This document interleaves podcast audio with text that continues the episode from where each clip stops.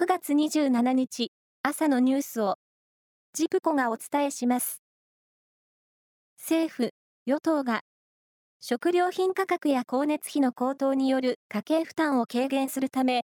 低所得者向けの給付措置を経済対策に盛り込む検討に入ったことが分かりました。給付対象は、住民税の非課税世帯が軸となりそうで、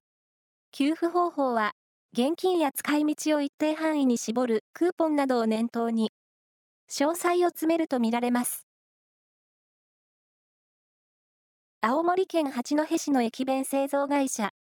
吉田屋の弁当を原因とする食中毒は、おととい時点で26都道県の394人の患者が確認されました。市の保健所によりますと、北海道や熊本県などが加わったほか、各都県で新たな患者も判明し、数が増えました。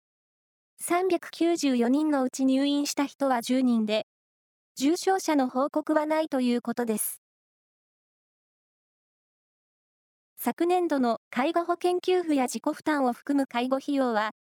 前の年度から1.5%増えて11兆1912億円に上り、過去最多を更新しました。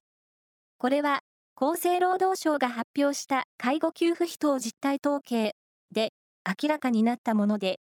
高齢化が進行し、利用が増えたことが理由です。プロ野球は昨日、5試合が行われ、中日は広島と対戦。中日は先発の涌井投手が6回に失点と好投しましたが、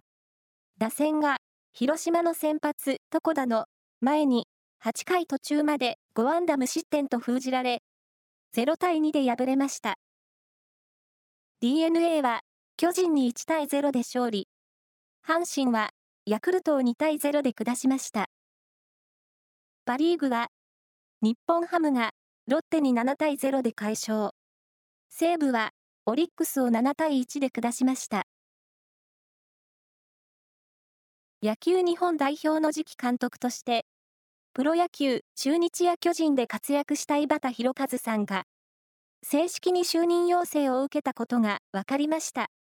受諾に支障はないとみられ、就任は確実で、近日中に発表される見込みです。中国で行われている広州アジア大会は昨日、競泳男子400メートル個人メドレーで、本田灯が競泳の日本勢に金メダル第1号をもたらしました。前回大会を制した瀬戸大也は2位で続きました。フェンシング男子エペ個人の決勝は、日本選手同士の対決となり、東京オリンピックの団体で金メダルを獲得した加納幸輝が小俣明を下しました。一方、卓球の女子団体は、決勝で中国に敗れ、5連覇を許しました。以上です。